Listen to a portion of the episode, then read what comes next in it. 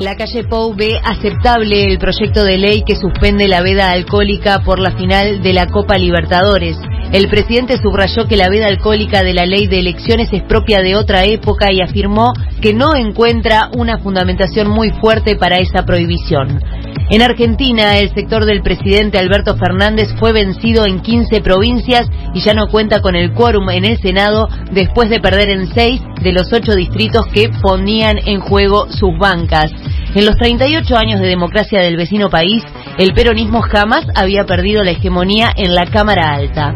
Hugo de Lien se coronó campeón de la vigésima edición del Uruguay Open que finalizó ayer en el Carrasco Lawn Tennis. El mejor uruguayo fue Ignacio Carou, que llegó a la final en el cuadro de dobles junto al italiano Luciano Darderi.